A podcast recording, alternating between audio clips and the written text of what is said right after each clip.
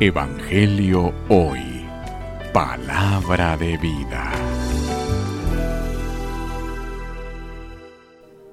Lectura del Santo Evangelio según San Juan. En aquel tiempo muchos judíos que habían ido a casa de Marta y María, al ver que Jesús había resucitado a Lázaro, creyeron en él. Pero algunos dentro de ellos fueron a ver a los fariseos y les contaron lo que había hecho Jesús. Entonces, los sumos sacerdotes y los fariseos convocaron al Sanedrín y decían, ¿Qué será bueno hacer? Ese hombre está haciendo muchos prodigios. Si lo dejamos seguir así, todos van a creer en él. Van a venir los romanos y destruirán nuestro templo y nuestra nación.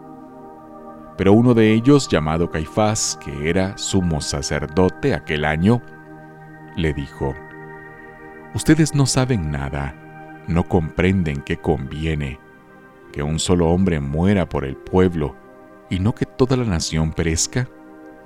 Sin embargo, esto no lo dijo por sí mismo, sino que siendo sumo sacerdote aquel año, profetizó que Jesús iba a morir por la nación y no solo por la nación, sino también por congregar a la unidad a los hijos de Dios que estaban dispersos.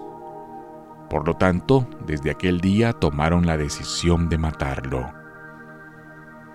Por esta razón, Jesús ya no andaba públicamente entre los judíos, sino que se retiró a la ciudad de Efraín, en la región antigua del desierto, y allí se quedó con sus discípulos.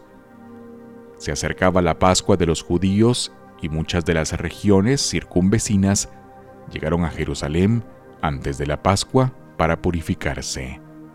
Buscaban a Jesús en el templo y se decían unos a otros, ¿qué pasará? ¿No irá a venir para la fiesta? Palabra del Señor. Gloria a ti, Señor Jesús.